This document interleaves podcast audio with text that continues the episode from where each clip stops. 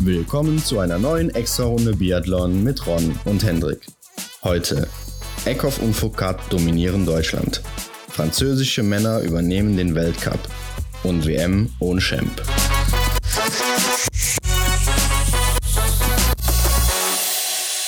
Die deutschen Weltcups sind vorbei, die ersten beiden Weltcup-Orte in 2020 und äh, ja, Hendrik, was sagst du dazu? Ja, Rupolding ist rum. Und äh, das Wochenende hat gezeigt, dass sich zwei Athleten, einmal bei den Herren und bei den Damen, jeweils einer ganz wohlgefühlt hat hier in Deutschland. Und zwar ist die Rede von Martin Foucault und von Thierry Eckhoff. Ja, Wahnsinn, die beiden. Einfach mal alle Rennen gewonnen, inklusive Staffel. Ähm, das sieht man so nicht oft, würde ich sagen. Und ist auch absolut, ja, absolut einzigartig, muss man den größten Respekt zollen. Ja, aber bevor wir darauf eingehen, würde ich sagen, gehen wir erstmal die News durch, die es in dieser Woche gab. Und da hatten wir zum Beispiel erstmal einen Tausch im deutschen Team. Simon Schemp nach schlechter Leistung ausgewechselt. Lukas Fratscher, der in Oberhof ja kurz dabei war im Sprint, der sich mhm. da auch nicht empfehlen konnte, wurde auch ausgewechselt. Genauso wie Franziska Hildebrand und Marion Deigentech, die nicht überzeugen konnten. Dafür waren Roman Rees, Philipp Nafrat und Caroline Horschler dabei, sowie Franziska Preuß ist nach ihrer Krankheit wieder zurückgekehrt in den Kader und äh, ja, war eigentlich abzusehen, meine ich. Ja, dass Franziska Preuß äh, definitiv in Deutschland Kader gehört, äh, ist äh, nicht in Frage zu stellen und ähm, sie war wieder fit und ähm, ja, das hat sie teilweise auch ganz gut gezeigt, würde ich sagen. Ja klar, man hat sie läuferisch noch ein bisschen angemerkt, wie wir gleich sehen werden. Mhm. Aber im Großen und Ganzen äh, am Schießstand ist sie momentan sogar die beste Athletin, da gehen wir auch noch drauf ein. Auf jeden Fall.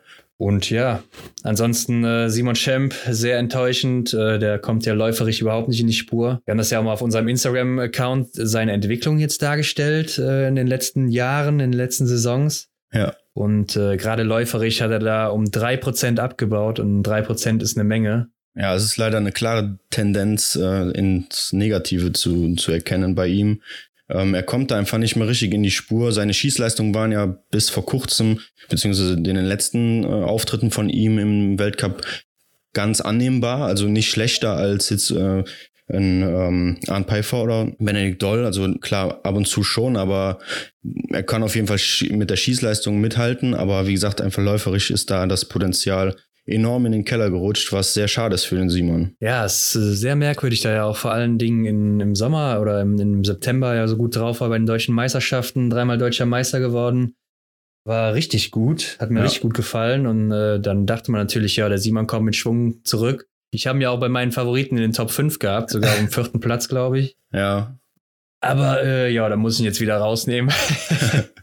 ja, ist sehr traurig, weil es ja auch ein großer Athlet, muss man sagen der größte eigentlich, den wir in Deutschland haben momentan Klar. noch.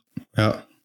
Von seinen Erfolgen her. Aber gut, man darf nicht in der Vergangenheit schwelgen und muss natürlich weiter nach vorne schauen. Ähnlich ja auch bei Franziska Hildebrand, die jetzt ausgetauscht wurde, da läuft sie auch nicht. Genau, und Simon ist ja nicht direkt in den EBU Cup gegangen und ist dort Rennen gelaufen, sondern hat sich einfach die Rupolding-Pause ähm, als Trainingspause genommen, beziehungsweise hat trainiert. Als, als äh, Wettkampfpause hat er sich die quasi zurechtgelegt, um dann halt noch was tra trainieren zu können. Und ähm, ja, das sieht aber alles nicht so rosig aus beim Simon. Ja, ich denke, EBU Cup hätte jetzt auch keinen Sinn gemacht für ihn, da er, wie gesagt, nicht gut drauf war. Und ich glaube nicht, dass das ja durch die Rennen im IBU Cup besser geworden wäre. Da fehlt es einfach am Training oder an der Regeneration. Ich weiß es nicht. Das muss er selber beurteilen oder seine Trainer, mit denen er da zusammenarbeitet. Mal gucken, wie er da zurückkommt. Er soll sich ja jetzt über die Europameisterschaft äh, wieder zurückkämpfen, langsam aufbauen jetzt im mhm. Training und dann äh, konditionell vor allen Dingen wieder was reißen. Ja. Ja, das hat er auch bitter nötig, muss ich sagen. Ja, genau. Also du sagst es schon, ähm, WM ist dann jetzt kein Thema mehr für den Simon. Das hat äh, jetzt, glaube ich, äh, heute am Sonntag schon ähm, in den äh, Artikeln gestanden, dass, dass Simon leider an der WM in Antolz nicht teilnehmen wird. Ähm, ja gut, aber wenn die Leistung halt einfach nicht da ist, dann macht es auch wenig Sinn, ne? weil wir wollen Deutschland, beziehungsweise die Athleten und die Trainer wollen für Deutschland das beste Team, was, was möglich ist, auf die Beine stellen. Und da Simon zurzeit nicht dazugehört, ist es eigentlich eine klare Schlusskonsequenz, äh, ja, dass es, dass die Entscheidung so steht. Ja, ich denke, das wird er auch selber einsehen. Er hadert da mit Sicherheit auch mit sich selbst und er will ja auch so schnell wie möglich wieder zurück in die Weltspitze. Ja. Mal gucken, wie es da mit ihm weitergeht. Ich wünsche ihm natürlich, dass er schnellstmöglich zurückkommt, weil ich halte wirklich viel vom Simon. Ja, absolut. Ja, wenn man sich an die, die äh, super Zeiten von ihm erinnert, wo er dann äh, mit Martin Foucault auf der Ziellinie noch ähm, ja, um den letzten Zentimeter gekämpft hat oder im, im Zielanlauf. Um, ja, und jetzt so den, den abgeschlagenen Simon sieht, das ist schon schon hart für, fürs deutsche Biathlon. Ja, er galt auch lange Zeit immer als großer Favorit auf den Gesamtweltcup neben Martin Foucault und Taje Bö. Ja. Oder Anton Schipulin oder Emil Eckel Svensson. Also das war schon einer der großen Namen da im Biathlon. Und ja, mal sehen. Auch schade, weil letzte Saison lief es ja auch schon nicht so. Ähm, ja. Martin Foucault hat sich ja jetzt zurückgekämpft und ich dachte, beim Simon wäre es ähnlich, aber mhm. ist wohl leider noch nicht so, braucht noch ein bisschen Zeit. Und äh, Eric Lesser, der ist ja in den IBU Cup gegangen und konnte sich da, ja, hat sich jetzt auch nicht wirklich ausgezeichnet mit einem siebten Platz. Ich glaube in der Verfolgung oder im äh, Einzel war es, ich weiß es jetzt nicht genau. Mhm. Ich habe es auch nicht genauso verfolgt, aber er war auf jeden Fall. War sein bestes Ergebnis, glaube ich. Ja, er war auch zur Zeit dann mal Deu äh, bester Deutscher im IBU Cup, aber war dann trotzdem ähm, nicht unter den Top 5 und ähm, ja, trotz super Schießleistung. Ich glaube, er hat dann auch alle Scheiben abgeräumt in einem Rennen. Ich bin mir auch jetzt nicht mehr sicher, welches Rennen es war, will mir noch nicht festlegen, aber die läuferische Leistung ist bei einem, ähm, ja, bei, bei wenn du alle Scheiben triffst ähm, und bist dann trotzdem läuferisch, äh, ja, nur auf dem fünften bis siebten Platz, glaube ich, so rum. Ja, dann, dann weiß man eigentlich, woran man arbeiten muss, oder? Ja, auf jeden Fall. Ähm, ja, ich sehe jetzt hier, der Eric Lesser hat im Sprint den zehnten Platz belegt mit null Fehlern, 48 Sekunden zurück und das im IBU Cup. Ja, genau. Das ist schon äh, heftig. Also da hätte der im, äh, im Weltcup überhaupt keine Chance. Mhm. Und äh, in der Verfolgung mit drei Fehlern, beide stehend, 1,23 fast zurück. Ja, das ist äh, auch nicht gut. Also, er soll jetzt vielleicht nochmal eine Chance in Pokljuka bekommen. Also, da ist ja jetzt ein Einzel angesetzt und äh, ein Massenstart. Da müsste er sich jetzt schon über den Einzel qualifizieren mhm. für den mhm. Massenstart. Und den Einzel, ja, ziemlich gut laufen, damit er dann auch noch die WM-Norm erfüllen könnte. Also, ja, er hat ich ja weiß nicht, ob das so wirklich Sinn macht. Da hat mir der Roman Rees jetzt auch zum Beispiel besser gefallen oder Philipp Navrat auf jeden Fall. Der war ja richtig stark. Ja, kommen wir gleich noch drauf zu sprechen. Ähm, ja ja, ob das dann Sinn macht, beziehungsweise äh, Erik Lesser hat ja auch noch nicht mal die Hälfte der WM-Norm, also er hat ja noch, noch gar keine Punkte dementsprechend gesammelt oder Platzierungen einfahren können und ähm, ja, wenn du halt in der WM, haben auch äh, sämtliche Experten im, im Fernsehen gesagt, wenn du halt äh, bei der WM was, was reißen willst oder da oben mitlaufen willst, dann musst du auch frühzeitig schon die WM-Norm bringen und dann auch im Weltcup äh, deine Leistung zeigen. Ne? Und das ist halt auch bei Erik im Moment leider nicht der Fall. Ja, man kann halt auch einfach nicht davon ausgehen, dass man vom Namen leben kann, so im Biathlon, gerade ja. bei der deutschen Mannschaft nicht. Und das muss auch ein Erik Lesser einsehen. Ne? Und in dieser Saison läuft da irgendwie gar nichts bei ihm. Und ich glaube auch nicht, dass er noch eine Chance kriegt für die WM. Es wäre auf jeden Fall auch unfair den anderen gegenüber. Mhm.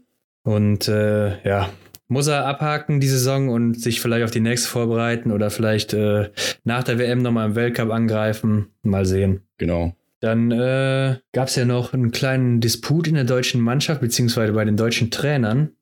Genau, ja. Es gab eine Trainerunstimmigkeit.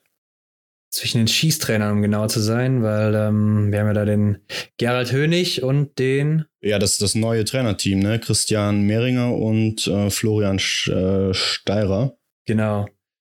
Und Gerald Hönig ist ja so ein bisschen oldschool, alte Schule, kennen wir ja wahrscheinlich alle. Ähm, hat auch die großen Athletinnen wie Andrea Henkel, Magdalena Neuner, alle trainiert, groß gemacht, äh, Kati Wilhelm zum Beispiel. Genau. Und ähm, ja, er hat sich ja immer ausgezeichnet und er ist so ein Verfechter der alten Schule. Treffer vor Zeit, seine mhm. Devise, sprich, äh, ja, man soll lieber etwas langsamer schießen, dafür treffen. Und die neuen Schusstrainer oder Schießtrainer wollen halt mit dem Trend gehen, den man momentan sieht, dass die Athleten immer, immer schneller schießen. Das ist ja der Wahnsinn mittlerweile. Ja. Ähm, aber es muss dann eben auch getroffen werden. Das ist die Sache. Ganz Klar genau. ist das genau. schnelle Schießen schön, aber wenn man dann eben nur daneben schießt, ähm, bringt das auch nicht viel, ne? Mhm. Ja, und im Beitrag äh, der ARD Sportschau ging es auch darum, dass äh, Gerald Hönig halt einfach nicht mehr so gefragt wird oder auch bei den ähm, ja beim, beim Training oder beim Rennen auch nicht mehr am, am Glas steht. Ähm, er ist ja jetzt äh, Schießtrainer des Nationalteams Deutschland, also übergreifend ähm, und war jahrelang Damen-Bundestrainer. Äh, und ähm, ja, wie du sagtest, er hat halt vielen Damen äh, das Schießen gut beigebracht und ähm, ja, die neuen Trainer, das neue Trainerteam ist halt, äh, wie du sagst, ja, nicht mehr ganz so von, von seiner Devise, so von, von seinem Vorhaben und von seinen Gedanken überzeugt und wollen eher dieses moderne Schießen mit einbringen. Aber da dachte ich auch, vielleicht, vielleicht war das auch dieser, dieser ganze, ähm, dieser, vielleicht waren die Athletinnen in Zwiespalt oder vielleicht, ähm, ja, wie soll man es sagen? Mm, ich glaube, Gerald Hönig hat auch viel mit Denis Hermann beispielsweise trainiert, wo ähm, ich eigentlich auch der Meinung bin, dass für Denise Treffer vor Zeit auf jeden Fall ähm, das, das Richtige wäre. Ja, aber vielleicht äh, ist da auch ein bisschen die, ähm, Schwäche, Schwäche der Deutschen äh, zu erklären, dass es da im, im Trainerstab so ein bisschen Tumult gab und sie wussten nicht mehr, wem, auf wen soll ich jetzt hören, wie, was soll ich machen und so, weil die Schießleistung der deutschen Damen war ja auch jetzt nicht so rosig, ne? Ja, auf gar keinen Fall. Deshalb äh, so eine Vanessa Hinz, die hat sich ja zum Beispiel eher an den neuen Trainern orientiert, hat sie selber gesagt. Ja. Und bei ihr läuft es ja auch am Schießstand eigentlich gar nicht momentan. Es ist ja bisher auch ihre schlechteste Saison mit. Mhm. Ähm, bei Franziska Preuß, die kann das schnelle Schießen. Das ist auch eine Ausnahmeathletin, muss man sagen. Die hat in der Jugend schon alles abgeräumt. Ähm, und jetzt hier, sie zieht das einfach perfekt durch, dieses schnelle Schießen und ist sogar, wie wir später sehen werden, was wir auch eben schon mal gesagt haben, momentan die beste Schützin von den großen Namen im Weltcup. Also ähm, bei dem einen klappt es, bei dem anderen nicht, aber das muss halt jeder für sich selber wissen. Mhm. Und ich finde, man kann nicht unbedingt immer mit dem Trend gehen und äh, sagen, jetzt schießen alle schnell jetzt muss ich auch schnell schießen. Ähm, bringt dir halt nichts, wenn du dann dafür zwei, drei Strafrunden pro Rennen mehr läufst und äh, nicht vorankommst. Ne? Ganz genau, sehe ich auch so. Ja, weitere Kritik vor dem Sprint der Damen gab es dann noch vom Herbert Fritzenwenger. Der hat äh, die Nachwuchsförderung in Deutschland ein bisschen kritisiert. Der ist ja auch Kommentator bei der, nee, beim ZDF ist er Kommentator. Ja, genau kommentiert da die Rennen und äh, er ist der Meinung, dass in der Jugend vernachlässigt wird, den jungen Athleten und Athletinnen das Schießen richtig zu lehren und das Laufen technisch richtig zu lehren. Mhm. Und äh, das würden andere Nationen wie Frankreich oder Norwegen zum Beispiel besser machen. Und äh, deshalb hat er da die deutsche Mannschaft etwas kritisiert, beziehungsweise äh, die deutschen Trainer äh, eher gesagt. Ja, was hältst du davon? Ja, ich gehe mal davon aus, dass sie wissen schon, was sie tun, aber ja, als außenstehende Person kann man da wahrscheinlich nur schwer was zu sagen, weil man halt nicht hinter die Kulissen schauen kann. Und ähm, ja, als Zuschauer und deutscher Fan muss man halt den Trainern vertrauen und sie werden schon äh, ja, vermeintlich das Richtige tun. Aber wie gesagt, so wirklich dazu jetzt äh, was beurteilen zu können, äh, ist halt schwer. Ja klar, wir haben natürlich keine Einsicht darin, aber ähm, ich würde schon so, also ich kann mir nicht vorstellen, dass den jungen Athletinnen und Athleten da nicht mehr die Technik richtig beigebracht wird. Ja, er hatte es zum Beispiel auch schon mal im Rennen von äh, Oberhof angesprochen, im Sprint, als Emilien Jacquelin da so gut unterwegs war, glaube ich. Ich meine, es war der Sprint. Mhm. Ähm, da würde man sehen, weil die Franzosen da auch gut abgeschnitten haben, da würde man sehen, dass die Franzosen eben, ja, das Schießen richtig beigebracht bekommen, weil die eben so schnell schießen heutzutage, aber sie hätten da eben langsam angefangen. Äh, da denke ich mir einfach, woher will er das wissen? Und außerdem, wenn man sich mal die Schießleistung von Emilien Jacquelin anguckt, dann war die jetzt auch nicht so rosig in, den, in dieser Saison. Also ähm, er schießt ja. vielleicht schnell, aber er, er, er, trifft nicht immer. Und äh, hat, schießt auch schon mal viel daneben. Also ist jetzt nicht so, als wäre er da mit einer 85-prozentigen oder 90-prozentigen Trefferquote unterwegs. Wenn das der Fall wäre, dann würde ich alles zurücknehmen, aber ist er nun mal mhm. nicht. Und da finde ich die Kritik dann, also es ist so ein bisschen Cherry-Picking, ne? Sich die schönen Kirschen rauspicken äh, für seine eigene These, aber kein richtiges Argument wirklich haben, was standfest ist, wenn man sich mal das große Ganze anguckt. Von daher finde ich Kritik ein bisschen übertrieben. Ähm, es ist nun mal einfach so, ja. dass äh, ja, eine Nation nicht eine Laura Dahlmeier oder eine Magdalena Neuner nach der anderen rausbringen kann und andere Nationen eben auch aufholen mit der Zeit. Das ist im Fußball so, das ist mhm. in jeder anderen Sportart so. Ja, wir waren auch als deutsche Nationalmannschaft im Fußball lange Zeit äh, nicht äh, ja, leistungsgebend oder eine der stärksten Nationen. Mhm. Und das hat sich jetzt eben seit der WM 2014 oder sagen wir mal seit 2010 wieder geändert. Und das sind immer so Phasen, da geht's auf und ab und das hat jede Nation. Und das sieht man jetzt zum Beispiel auch bei den Italienerinnen mit Lisa, Lisa Vitozzi und Dorothea Vira, die da eben die einzigen sind, die das, die Fahne hochhalten. Aber was passiert, ja. wenn die mal nicht mehr da sind? Dann haben wir vielleicht auch wieder in Italien zehn Jahre Brachland. Ja, mhm. da, das muss man auch mal sehen. Und das ist in Deutschland nicht anders. Das wird auch den Franzosen passieren, wenn Martin Foucault weg ist und Quentin Fiormaillet und so weiter. Und das wird auch mal in Norwegen passieren. Das gab es auch schon in Norwegen, dass da keiner war nach Ole Einar Björndalen oder als Svensson geschwächelt hatte, ja. als Tajebö geschwächelt hatte, bis jetzt Johannes Tingnes kam oder auch gerade bei den norwegischen Damen war lange Zeit gar nichts nach Tora Berger oder auch vor Tora Berger, Berger war da nicht viel, außer Liv Grete Poré und dazwischen nichts. Mhm. Bei den Schwedinnen sieht man es auch. Äh, ja, das ist jetzt mit Hanna Oeberg die beste wieder seit zehn Jahren, würde ich sagen, seit Anna-Karin Olofsson oder Helena Eckholm. Und äh, das ist der normale Lauf der Zeit. Da kann man nicht direkt von einem Problem in dem, ja, im Training ausgehen oder im ganzen Land, ne?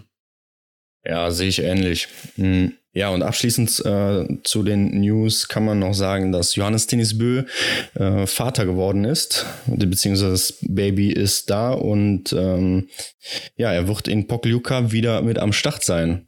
Ja, genau. Sein Sohn Gustav ist geboren und äh, da bin ich mal gespannt, wie der zurückkommen wird. Der, der muss ja einiges aufholen. Absolut, wie wir jetzt auch gleich sehen werden, wenn wir die Herren ein bisschen analysieren.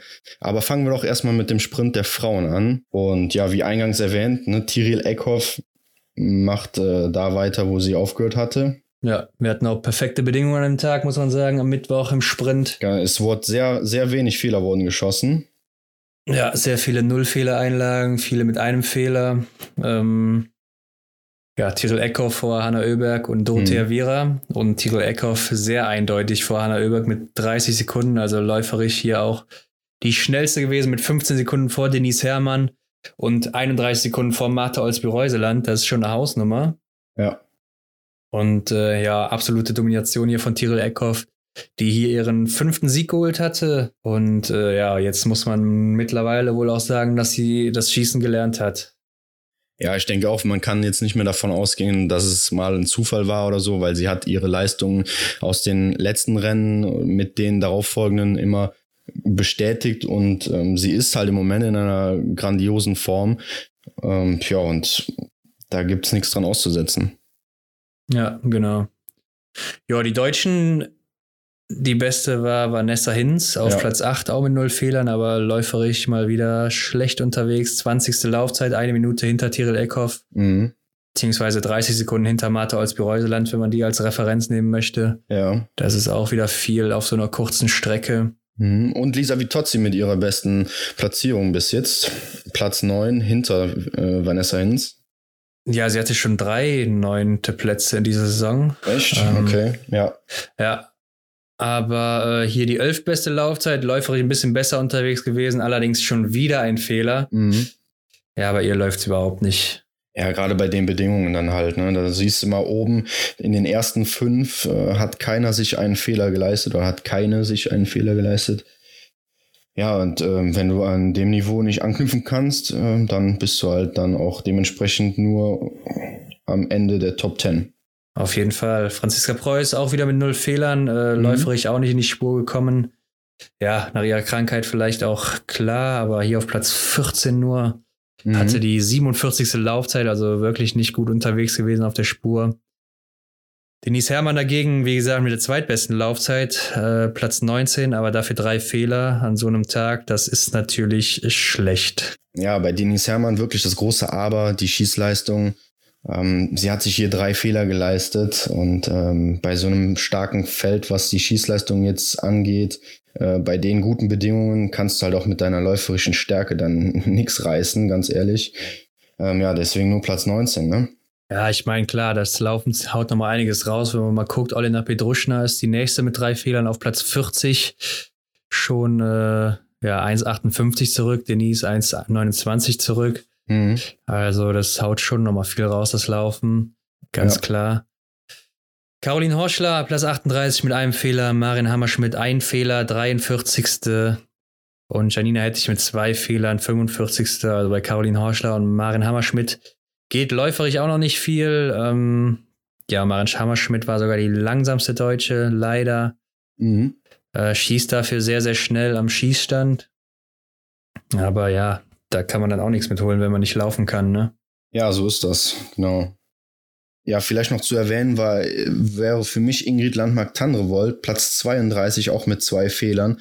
Ähm, für sie war ja Deutschland nicht so das gute Pflaster. Ne? Sie hat ja echt ähm, ja, viele Punkte liegen gelassen, was die Gesamtwertung angeht. Ja, ich hatte sowas schon erwartet bei ihr, dass sie das nicht äh, aufrechthalten kann, was sie vor Weihnachten gezeigt hat. Und mhm. äh, ja, ich glaube, also ich glaube, ihr gehört die Zukunft in den nächsten drei, vier Jahren, so kann sie oben immer mit dabei sein.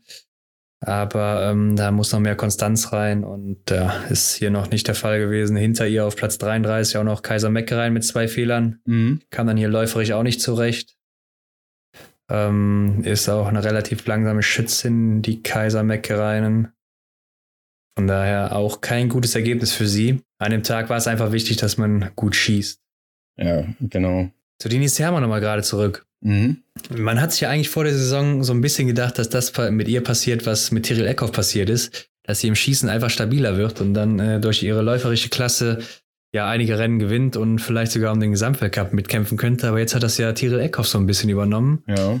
Und äh, ja, Denise Hermann ist eigentlich so, wie man sie kennt. Äh, ähnlich wie in der letzten Saison, sogar noch ein bisschen schlechter am Schießstand. Ähm, ist schade momentan. Finde ich auch. Also wenn, wenn Denise noch ähm, ein paar Prozent auf ihre Schießleistungen drauflegen könnte, ähm, dann wäre sie auf jeden Fall eine gute Kandidatin, was die, was die Podestplätze angeht. Ja, das steht außer Frage, aber ob das noch passiert, das steht in den Sternen. Aber gut, kommen wir zu den Herren. Sprint am Donnerstag. Martin Foucault mit dem äh, dritten Einzelrennen und dritten Sieg im Jahre 2020 sehr eindrucksvoll, einfach mal auch zehn Treffer gesetzt. Bedingungen waren ähnlich wie bei den Frauen. Hier wurde auch sehr gut geschossen.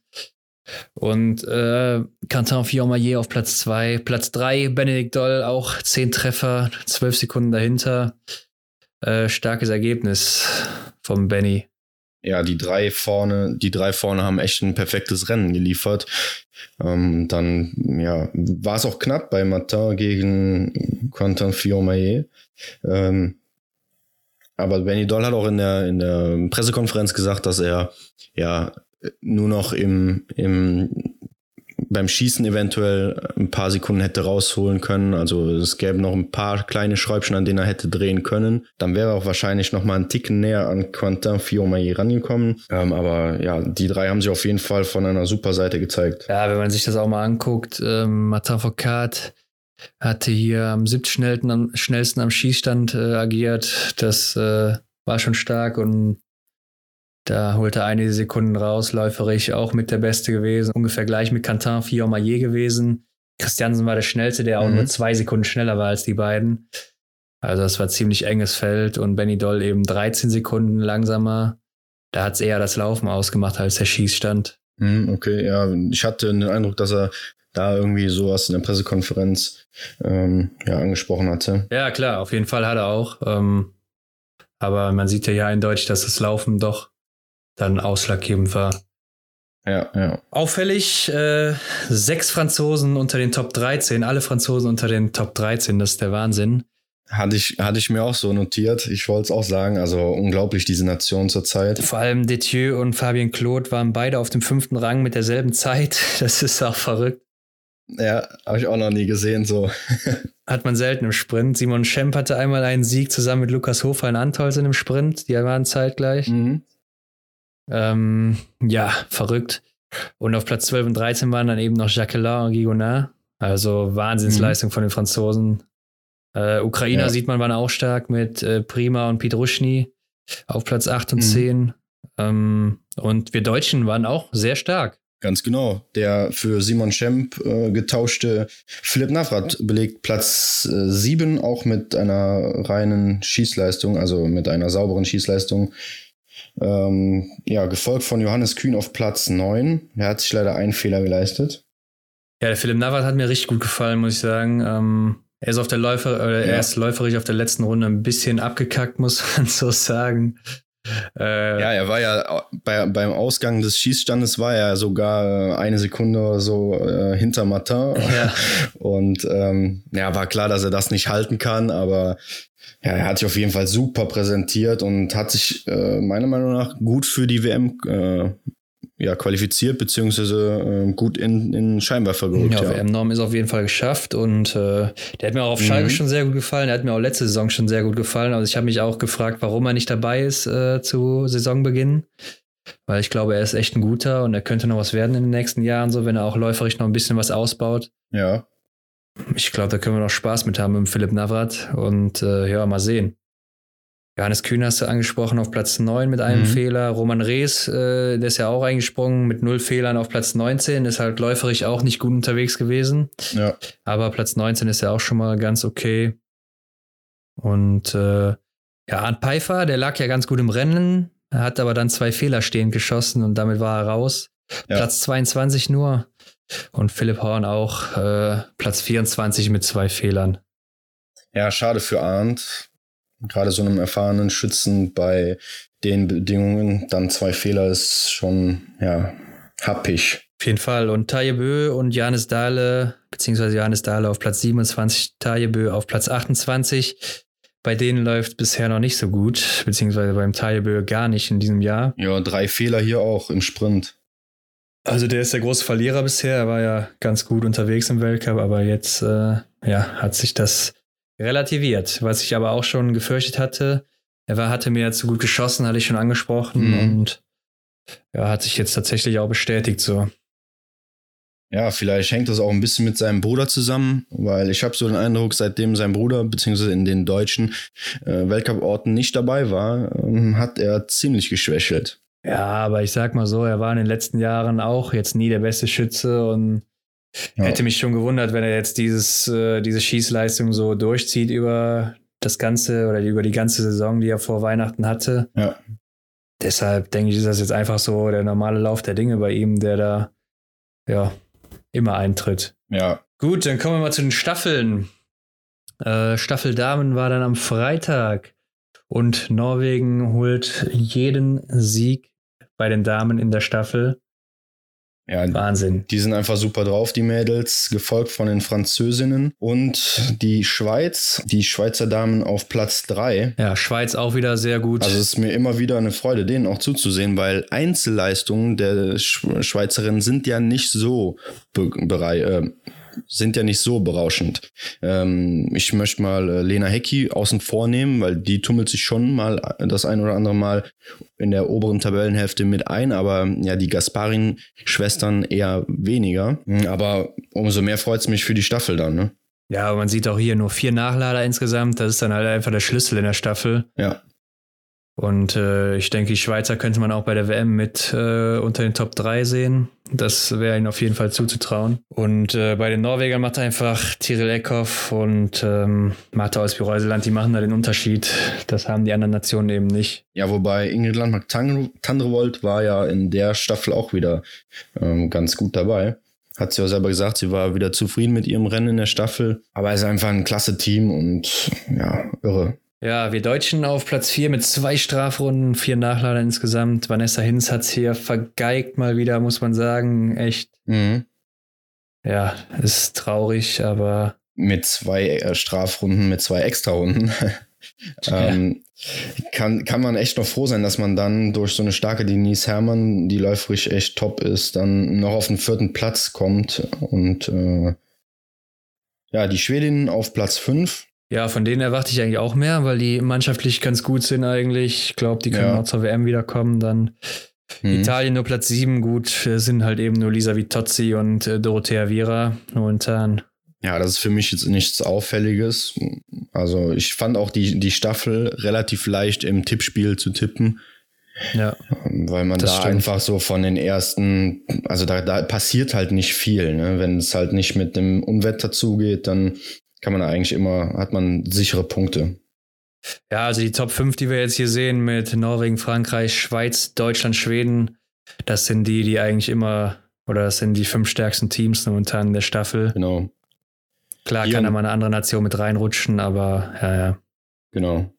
Gehen wir über zu den Männern. Da äh, haben die Franzosen gewonnen. Das erste Mal seit 2017 vor Norwegen, also Norwegen geschlagen. Die Herren hatten ja vorher auch alles gewonnen. Ich glaube, sie hatten sogar jedes Staffelrennen gewonnen. Seit äh, Ruppolding letztes Jahr. ja, sie führten ein Jahr lang wirklich immer Platz 1 an in der Staffel und ja, Frankreich hat ihnen da jetzt mal einen Strich durch die Rechnung gemacht. Genau, wieder mit einem sehr, sehr starken Martin Foucault auch hier. Zehn Treffer gesetzt, sehr schnell gelaufen. Ja, insgesamt die Franzosen auch sehr treffsicher mit nur sechs Nachladern ähm, aufs ganze Rennen gesehen. Das war. Ja, und ich glaube, Fillon Maillet hatte davon vier Stück alleine. Ja, okay. Mhm. Wenn ich das recht in Erinnerung habe. Ähm, ja, was mir hier mal aufgefallen ist, ich habe mir mal die Laufzeiten hier rausgepickt. Ja. Und äh, da fällt einfach auf, äh, dass von Runde zu Runde das Rennen langsamer wurde. Wir hatten ja starken Schneefall hier. Stimmt. Man sieht nämlich deutlich, zum Beispiel Johannes Dahle war mit 16,41 äh, der eher schnellste. Dann in der zweiten Runde Martin Foucault mit 17,18 schon gebraucht, also fast 30 Sekunden länger oder über 30 Sekunden. Mhm. Simon Detieu hat dann wieder 20 Sekunden länger gebraucht mit 17,39. Und äh, Fillon Maillet, der hat dann ja nochmal gute 30 Sekunden drauf bekommen, sogar fast 40 Sekunden läuferig.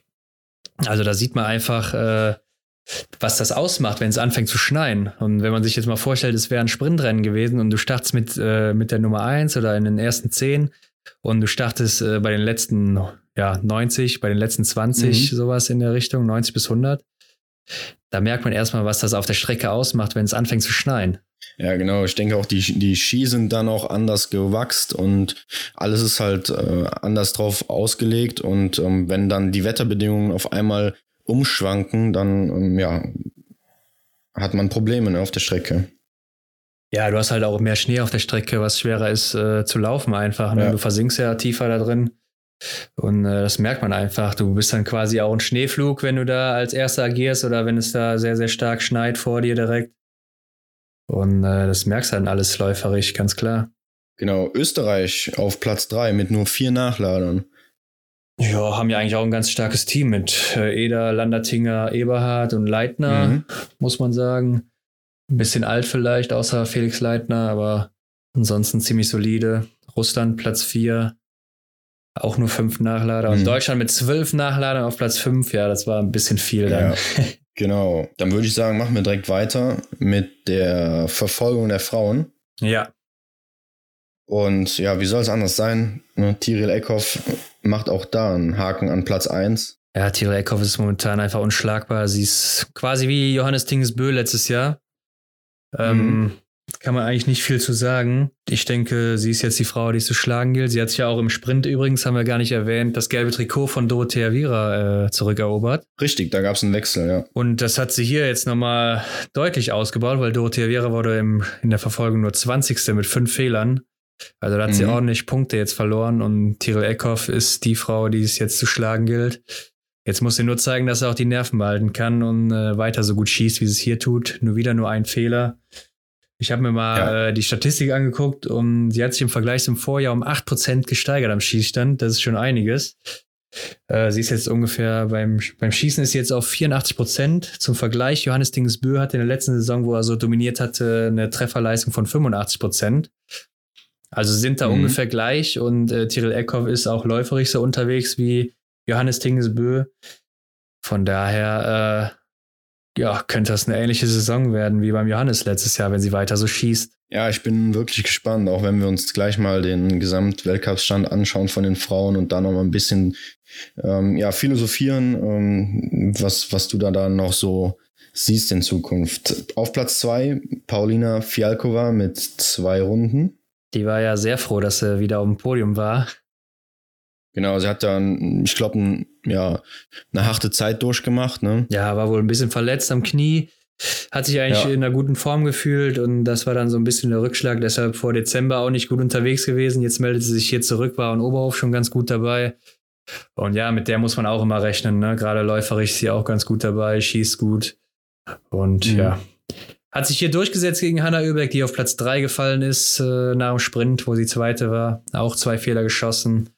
Und Hanna Oeberg hier vor ihren zwei Landsfrauen, Scottheim mit einem Fehler und Lynn Persson mit einem Fehler. Also die Schwedinnen, die zeigen sich hier auch äh, ziemlich stark und lässt auch für die Staffel aufhorchen. Die nächste Schwedin wäre dann eben Mona Brausan auf Platz 13, was ja auch ein ganz mhm. gutes Ergebnis ist. Ja, gerade äh, die Schwedin Scottheim und Lynn Persson sind von Platz 13 und Platz 27, Lynn Persson von Platz 27 auf Platz 5 hochgelaufen. Ähm, das ist eine super Leistung. Ja, mit der elften Laufzeit, wie man es hier so sieht. Die schnellste war Justine Bresas. Mhm. Äh, auch wieder vor Denise Herrmann, 15 Sekunden. Und Kaiser Meckerein auf Platz 3 läuferig. Also, äh, ja, hat sich da ganz gut verkauft. Isoliert betrachtet war Lynn Persson die zweitbeste an dem Tag, hinter äh, ja, einer Semarenko-Schwester. Ich weiß es leider nicht welcher, weil hier einfach nur das V steht, statt jetzt Wally oder Vita. ja, Aber beide Semarenko-Schwestern haben sich ziemlich gut verkauft, weil die isoliert mhm. betrachtet Platz 1 und 4 einnehmen. Und ja. Scott Time äh, war die drittbeste an dem heutigen Tag in der Verfolgung. Also das lässt auf jeden Fall aufhorchen, was da bei den Schwedinnen abgeht. Ganz genau. Beste Deutsche war hier Denise Herrmann auf Platz 6 von Platz 19 gekommen. Leider auch mit drei extra Runden. Ja, Denise Herrmann äh, auch die fünf Beste gewesen an dem Tag. Ist dann Sechste geworden. Ja, waren einfach ein paar Fehler zu viel, weil die Bedingungen waren ja eigentlich, ja, waren okay. Klar, es war ein bisschen Wind am Anfang, ein bisschen Schnee, aber ich denke, es war beherrschbar, ja. was man ja auch an Tyrell Eckhoff oder den Schwedinnen zum Beispiel sieht. Ja, klar. Martha Olsby-Reuseland, auch nur Platz 9 hier, ist zurückgefallen mit drei Fehlern, war auch läuferisch nicht mhm. gut unterwegs. Ich glaube, die Norwegerinnen, die hatten hier kein gutes Material, weil äh, Martha Olsby-Reuseland hier eine Minute 25 zurückläuferig hinter Justine Bresas und äh, Tyrell ja. Eckhoff 1,24 zurück hinter Justine Bresas. Das kann eigentlich nicht sein. Auf der anderen Seite muss man wieder sagen, Ingrid Landmark-Tandrevold nur 43 Sekunden zurückläuferig. Aber normalerweise sind die beiden Norwegerinnen ja maßgebend, was das Laufen angeht. Klar, Tiril Eckhoff konnte sich hier ein bisschen mhm. rausnehmen, aber das ist schon auffällig. Ja, Franziska Preuß auf Platz 12 mit zwei Fehlern. Ja, die von dir angesprochene Ingrid Landmark-Tandewold von Platz 32 auf Platz 14 hoch, auch mit drei Fehlern. Ja, also ähm, ja, große Verliererin mal wieder Lisa Vitozzi, Platz 41, von Platz 9 auf Platz 41 zurückgefallen mit sechs Fehlern. Ich glaube, sie hatte beim ersten Schießen direkt vier Fehler geschossen. Ja, es äh, kann gut sein, ja. Ja, das ist das Rennen natürlich direkt schon mal für die Katz, wie man so schön sagt. Aber ähm, auch schwach, auch läuferisch nicht äh, klargekommen, wie immer. Ja. Ich glaube, Lisa Vitozzi, die sollte sich eher auf die WM konzentrieren, so langsam. Ja, aber auch weit abgefallen ist die Weißrussin Sola, die beim Sprint noch Platz 4 belegt hatte und ist auf Platz 38 gelandet. Also da sieht man mal, mit sieben extra Runden liegt man äh, oder gibt man einen ganzen weiten Weg zurück. Ja, genau. Lisa Vitozzi, da haben wir auch auf unserem Instagram-Kanal eine Grafik zugebracht, wie sie sich statistisch im Vergleich zur letzten Saison verschlechtert hat. Ja. Da sieht man, dass sie ein bisschen langsamer geworden ist als in der letzten Saison, ein Prozent. Das macht schon einiges ausläuferig. Mhm. Und äh, am Schießstand hat sie einiges eingebüßt. Und äh, ja, unsere Statistik, die war jetzt noch vor dem äh, Verfolgungsrennen. Wenn man das jetzt noch mit einbezieht, dann wird sie da noch mal einiges verloren haben. Also sie weiß, woran sie arbeiten muss. Das Laufen muss wieder kommen und vor allen Dingen das Schießen, das läuft momentan gar nicht bei ihr. Genau, und um das deutsche Team noch zu vervollständigen, Caroline Horschel auf Platz 17, zwei Fehler, Vanessa Hinz auf Platz 21, auf Platz 8 gestartet, ähm, leider vier Fehler, Maren Hammerschmidt auf Platz 28 mit drei Fehlern, und ja, leider, leider die Janina Hettich auf Platz 59. Da gab es noch zwei, beziehungsweise gab es eine ähm, Athletin, die Juma, die Ukrainerin, die ähm, nicht, äh, ja, die ist nicht ins Ziel gelaufen und eine Ukrainerin, die ist nicht äh, gestartet und dementsprechend war sie an dem Tag letzte von allen. Ne? Ja, sehr bitter mit neun Fehlern. Ähm, ja. Das ist, das ist eine Klatsche. Äh, aber gut, läuferig war sie auch nur 42. sehe ich gerade, am Schießstand 48. Isoliert betrachtet war sie die vorletzte heute. Also ja. lief überhaupt nicht gut. Ja, harter ähm, Tag für sie. Caroline Horschel hat mir noch gut gefallen. Nur zwei Fehler isoliert betrachtet, auch die elfte gewesen. Läuferig mhm. 18. Zeit, eine Minute zurück hinter Justine Bresas. Also war ganz gut unterwegs. Vanessa Hinz hat es beim letzten Schießen natürlich wieder vergeigt. Ähm, ja. ja, man merkt einfach bei ihr, dass sie sowas von nervös ist, sobald sie einen Fehler macht oder sonst was. Hat man, man hat auch schön ähm, den Gesichtsausdruck gesehen, ne? wie, wie sie, die Kamera hat das sehr schön eingefangen, muss ich mal sagen. Ähm, sie hat einfach so, konnte es selber nicht fassen, dass da schon wieder eine Scheibe stehen geblieben ist und dann wurde sie nervöser und ob sie auch einfach nicht mit dem Druck umgehen kann, ich weiß es nicht. Ja, also ich gehe schwer davon aus, dass sie damit ein großes Problem hat, dass mhm. sie dann schon im Kopf irgendwie äh, nach einem Fehler oder ein, zwei, drei Fehlern äh, dabei ist, was auf sie zukommen könnte in den Medien oder sonst was. Sie wird das ein bisschen überdramatisieren. Aber da muss man als Profisportler äh, oder als Profisportlerin auch ganz klar mit klarkommen. Gehört einfach zu deinem Job dazu. Genau, ja. Ja, ärgerlich für sie. Ähm, gut, dann gehen wir zu den Männern und Martin Foucault sichert sich ähnlich wie Tyrell Eckhoff alle Siege in Ruppolding und damit auch alle Einzelsiege im Jahre 2020 auch wieder vor Quentin Fiormaillet, also ein unveränderter erster und zweiter Platz. Und Wettle Sjostad Christiansen mit einem Fehler arbeitet sich vor von Platz 4 auf Platz 3. Ja, da gab es ja noch einen schönen Schlusssport ne, mit Detieu, der auf Platz 4 gelandet ist. Ähm, da hat Christiansen auf der oder auf der Zielgeraden kurz vom Ziel dann tatsächlich noch die Fußspitze vorbekommen ging ja noch mit, mit Doll äh, über die ganze letzte Runde. Der, der Dreikampf um Platz drei, den hat Benny Doll dann leider ja, verloren sozusagen, ne, auf Platz fünf. Ja, ich muss auch mal sagen, die Strecken waren wohl teilweise ziemlich eng.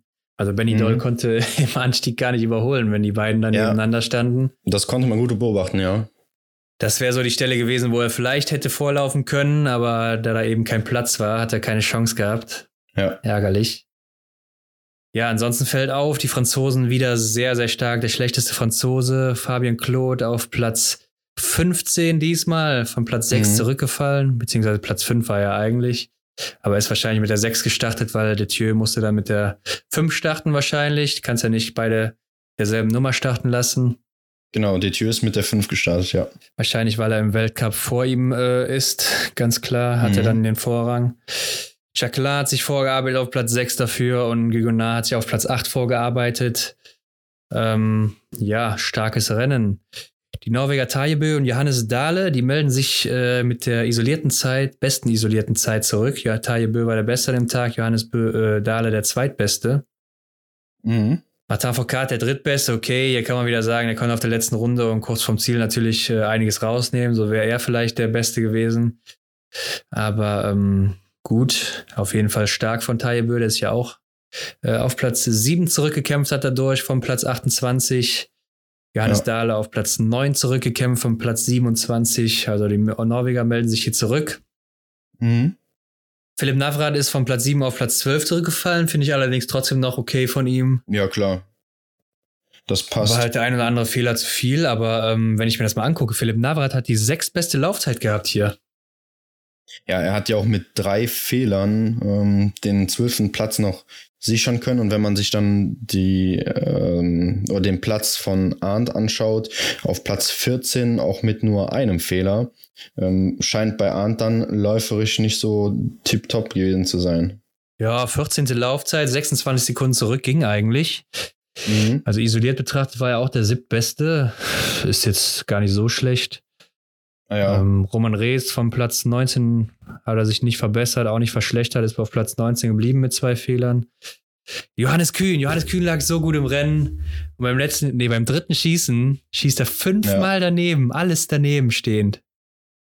Ja, ist von Platz 9 auf Platz 24 gefallen mit sechs Fehlern. Also da habe ich auch gedacht, äh, was, was ist da jetzt los? Ne? Also der hat ja bei dem Schießen wirklich ja, nichts getroffen. ja, genau, läuferisch der viertbeste an dem Tag. Wenn er die Fehler nicht gehabt hätte, wäre er läuferisch wahrscheinlich noch besser gewesen.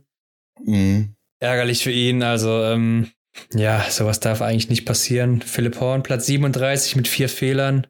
Auch zurückgefallen von Platz 24. Bisschen enttäuschend. Letzte Woche hat er mir gut gefallen. Hier hat er jetzt ein bisschen abgebaut. Ja. Schade. Mhm. Aber alles in allem muss ich sagen, gefällt mir die Leistung von den Deutschen, gerade auch von, von Benny Doll, jetzt in den letzten zwei Wochen sehr gut. Ähm, Arne Pfeiffer ist ja auch eigentlich immer ähm, solide. Also ich, ich denke schon, dass wir in Antolz bei der WM äh, auch mit vorne dabei sein können. Und ähm, ich glaube, WM ist immer noch mal so eine andere Nummer als Weltcup. Ähnlich wie beim Fußball die Pokalrunde auch wieder ihre eigenen Gesetze schreibt oder ihre eigenen Geschichten schreibt, denke ich auch, dass WM im Biathlon nochmal eine andere Nummer ist. Und ähm, ja, ich, ich könnte mir schon vorstellen, dass Benny da eine Medaille holt. Äh, ja, ich also mein Favorit auf eine Medaille ist eher Hahn Pfeiffer, aber ich glaube, da kommen wir in einer anderen Folge nochmal drauf zu. Ja, genau, machen wir. Damit sind wir dann auch durch in Ruppholding dieses Mal. Und Hendrik, äh, Matafokat hat in diesem Jahr von 80 Schuss 78 ins Ziel gesetzt, also nur zwei daneben geschossen und zwar im Massenstart von Oberhof, der auch ziemlich windig war. Ja. Äh, ja. Das ist eine unglaubliche Trefferleistung von ihm in diesem Jahr. Und äh, wenn man sich das mal anguckt, statistisch hat er sich im Vergleich zum Vorjahr insgesamt um 2% äh, verbessert, über die gesamte Saison gesehen an, ja. am Schießstand. Und äh, läuferisch ist er auch wieder in so, ja, in der Form wie, ja, noch nicht ganz wie in seiner Saison davor, aber ungefähr. Mhm. Und äh, da sieht man einfach, er hat die Zeit jetzt perfekt ausgenutzt, wo Johannes Tingesbö nicht da war. Er hat das Maximum rausgeholt, alle Rennen gewonnen. Äh, ich glaube, es hatte Johannes Tingesbö sich auch anders gedacht.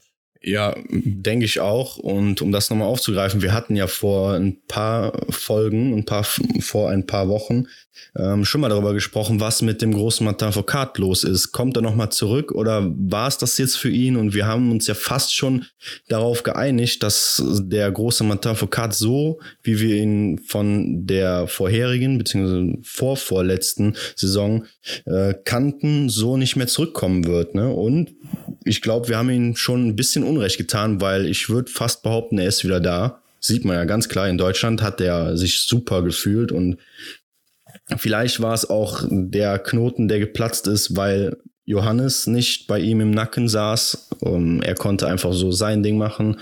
Und ja, ich glaube, das war jetzt der Schlüsselpunkt und er wird Johannes jetzt nochmal richtig äh, einheizen und er wird sich warm anziehen müssen.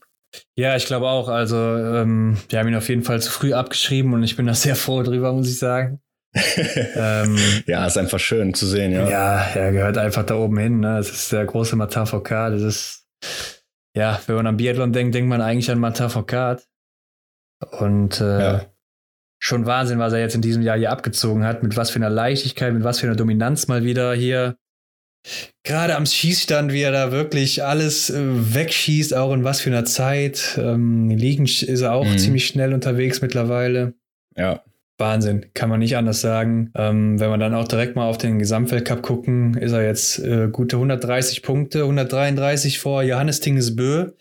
Und ich denke mal, der hat sich eher gedacht, ja, äh, die wechseln sich jetzt da ab über die mhm. Tage, über die vier Rennen und hätte niemals gedacht, dass Foucault da vier Rennen gewinnt. Ja, genau, glaube ich auch. Er wird sich wahrscheinlich, um auf deine Frage nochmal zurückzukommen, äh, oder aus, auf deine Aussage, dass er sich das wahrscheinlich anders gedacht hat, ne? gehe ich auch davon aus. Er wird sich auch das ein oder andere äh, Rennen dann da mal in die Faust gebissen haben und dachte, hm, das läuft doch nicht so, wie ich mir gedacht habe, weil Jetzt schau mal da oben auf die Tabelle. Die ersten drei sind alles Franzosen. Martin Foucault, Quentin Fillon-Maillet und Simon Detieux. Und ja, Johannes ist jetzt auf Platz 7 abgerutscht. Ja, 130 Punkte oder 133, das ist auch schon eine Ansage. Gerade wenn Martin Foucault jetzt weiß, wie er rennen muss und äh, auf was er sich konzentrieren muss und das so durchzieht und dann vielleicht sogar wieder mal in jedem Rennen auf dem Podest landet oder unter den Top 5 und das eine ja. oder andere Rennen wahrscheinlich auch noch gewinnen wird. Ja. Ähm, das wird schwer aufzuholen, auch wenn Johannes Tingsbö auch äh, in vielen Rennen wahrscheinlich noch äh, aufs Podest laufen wird. Aber es ist auch erstmal die Frage, wie wird er überhaupt zurückkommen? Ja, das habe ich mir auch schon gefragt. Also er wird natürlich getrainiert haben und er wird in seinem Rhythmus geblieben sein. Aber ja, ich kann mir auch vorstellen, dass so eine Pause dann auch negativ sein kann. Ja, du bist ja auf jeden Fall erstmal raus aus dem Rennen und aus diesem Wettkampfgeschehen und gar nicht mehr dran gewöhnt. Mhm. Wenn wir auch mal an schön zurückdenken, vor der Saison, also das erste große Vorbereitungsrennen auf Schnee, da war er ja auch nicht gut unterwegs und in Östersund hat er auch ein bisschen Anlaufzeit gebraucht. Ja. Da ist fraglich, vor allen Dingen jetzt auf der Pokeljuka, da ähm, haben wir ein Einzel und einen Massenstart. Im Einzel, da, äh, ja, wenn Martin Foucault so weiter schießt, dann ist das, glaube ich, schon gegessen. Mhm. Da muss Johannes Tingesbö auch erstmal 20 Treffer bringen, sonst kriegt er direkt wieder die Strafminute raus. Ganz genau. Ja, schwer, schwer. Ich, also wenn das so weitergeht, glaube ich nicht, dass er da noch Chancen hat aufs gelbe Trikot. Ja, gerade auch, weil die zwei anderen Franzosen, äh, Simon und Quentin, die sind halt auch einfach äh, in einer Form, vor allem äh, Fiomaye, finde ich. Ähm, also er hat mir am Wochenende wieder richtig gut gefallen, wie er mit Martin da ähm, zusammen die Verfolgung halt einfach gelaufen ist und gut am letzten Schießen kam es dann äh, ja zu dem Fehler von äh, Konter, aber vorletzte war vorletzte, okay, ja, aber ja. das war das war einfach äh, ja klasse, ne? Und der ist auf einem Niveau im Moment, also ist auf jeden Fall der, der, der Punkt, auf den ich kommen möchte, ist, dass Johannes einfach sich super warm anziehen muss und es wird auf jeden Fall nicht so leicht, wie er sich das wahrscheinlich vorgestellt hat. Ja, wir werden sehen. Vielleicht, vielleicht sehen wir schon in der nächsten Woche einen Massenstart, von dem wir geträumt haben vor der Saison, dass Johannes und Martin um Platz 1 kämpfen und sich dann auch eine super Schlussrunde liefern, ähm, ja, wo wir wieder fast vom Stuhl fallen. Ja, ist die Frage, ob Matan noch so frisch ist dann äh, in, der dritten Woche. Mhm. Aber bisher gefällt er mir auch ganz gut läuferig, äh, muss man dann abwarten. Aber äh, ja, drei Franzosen vorne hast du gesagt. Hayebö auf Platz 4, Loginov auf Platz 5. Hayebö, ja, ist eigentlich so der Verlierer des Jahres momentan. Ja. Bester Deutscher, Benedikt Doll wieder auf Platz 8, also wieder in den Top 10. Johannes Kühn auf Platz 13, Arndt Pfeiffer auf Platz 14. Mhm. Die können auch noch ein bisschen hochkommen, finde ich. Und äh, ja, waren wir den Philipp Horn. Philipp Horn ist im Moment 19. Also auch erstmal gesetzt für den Massenstart. Simon Schemp 32. Der wird ja jetzt erstmal nicht mehr zurückkommen. Genau. Ich würde sagen, wir schauen uns noch gerade die Frauen an. Genau, gehen wir noch auf die Frauen ein. Tyrell Eckhoff führt jetzt hier mit 42 Punkten vor Dorothea Viera. Das ist auch schon, ja, eine Menge. Klar, ist noch ziemlich eng. Aber dann wird die Lücke ein bisschen größer zu Hanna Oeberg, die jetzt wieder Dritte ist im Gesamtweltcup. Mhm. Die hat aber schon ja, genau, das hat 159 Punkte Rückstand auf Tyrell Eckhoff und auch mhm. dann eben äh, ja, circa 120 auf Dorothea Viera. Also äh, ja, ja, Tiril, Tiril profitiert natürlich ganz klar davon, dass äh, Doro sich halt den Ausrutscher geleistet hat mit dem 20. Platz und auch Ingrid Landmark-Tandrevold jetzt im Moment nicht in Deutschland nicht so war, wie sie vorher war, dass sie dann da auch noch hätte punkten können. Und ähm, klar, dass wenn sie solide oben dabei bleibt und ihre Rennen macht und die anderen patzen, klar, dann wird natürlich der Abstand größer. Ja, richtig. Ähm, Dorothea Viera wird aber trotzdem es jetzt sehr schwer haben, denke ich, da nochmal zurückzukommen, gerade wenn Tyrell Eckhoff so weitermacht. Mhm. Ja, haben wir schon gesagt, ist hier unschlagbar. Ja. Gucken, wo Hanna Oeberg am Ende landen wird, ist ja jetzt schon Dritte. Ich hatte sie auf Platz 1 gesehen vor der Saison, hat ja jetzt ein paar Rennen ausgelassen und mit den Streichrennen und so muss man dann natürlich wieder rechnen und gucken, wo die hinkommen. Bei Tyrell würden die Streichrennen schon ziemlich stark ins Gewicht fallen, weil sie ja immer ziemlich gut abgeschnitten hat. Ja. Ähm, mal sehen. Ja, beste Deutsche, Denise Herrmann, Platz 6. Genau. Und die nächste Deutsche ist dann Franziska Preuß auf Platz 15. Ja, ist einfach schade, dass die so oft gefehlt hat. Mhm. Wir hatten ja gehofft, ne, am Anfang, dass sie, dass sie mal ähm, fit bleibt und dass sie äh, viele Rennen bestreiten kann. Läuf, äh, läuferisch ist natürlich jetzt nach der Krankheit, wie du äh, auch eingangs schon mal erwähnt hattest, ja dann noch Aufholpotenzial da und äh, aber Schießleistung passt ja und ich hoffe, sie kann dann noch ein paar Punkte holen. Ja, wenn wir mal gerade auf die Schießleistung eingehen, da ist äh, Franziska Preuß. Ja, okay, Vita Simarenko ist vielleicht noch die beste mit 89 Prozent, Franziska Preuß dann so mit 89 Prozent auch, aber ist halt ähm, ein klein bisschen schlechter. Hinterm Komma mhm.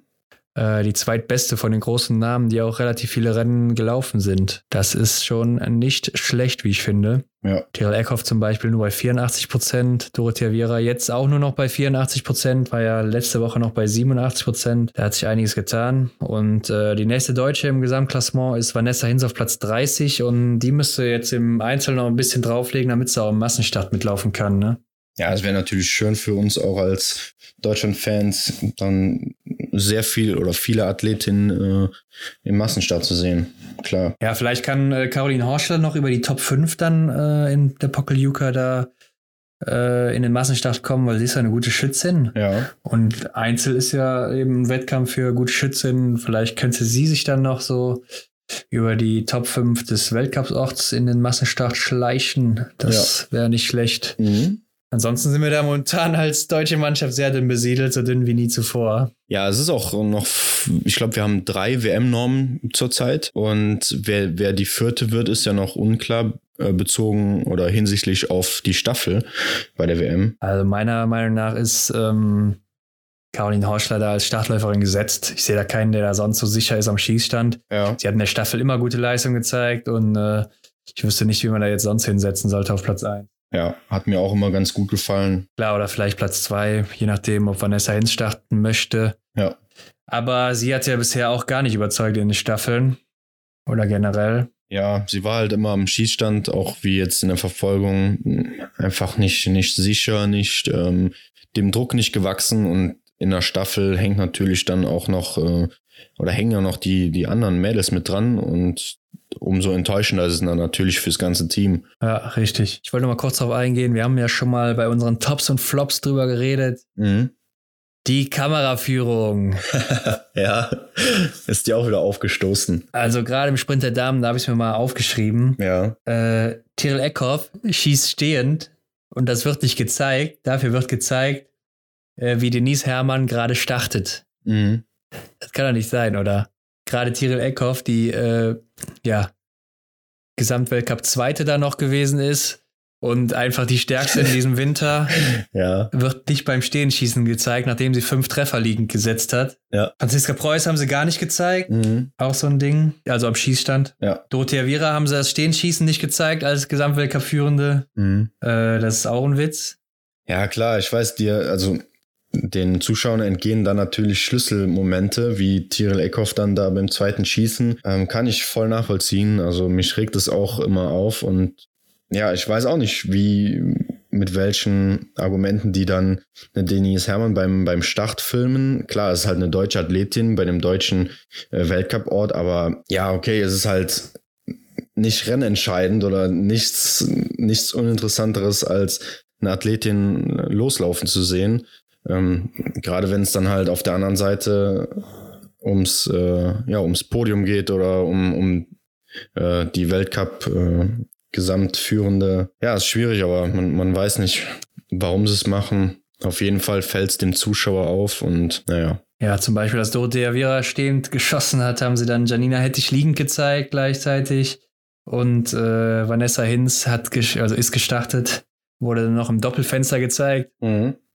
Also, das kann echt nicht sein. Dann Justine Brezas, die war zweite vor dem zweiten Schießen, die wurde auch nicht stehend gezeigt daraufhin. Und äh, ja, dann hat Vanessa Hinz, die war ja auch gut unterwegs, geschossen und äh, also stehend und hat ja auch zehn Treffer gesetzt, Mhm. wie man nachher erfahren hat.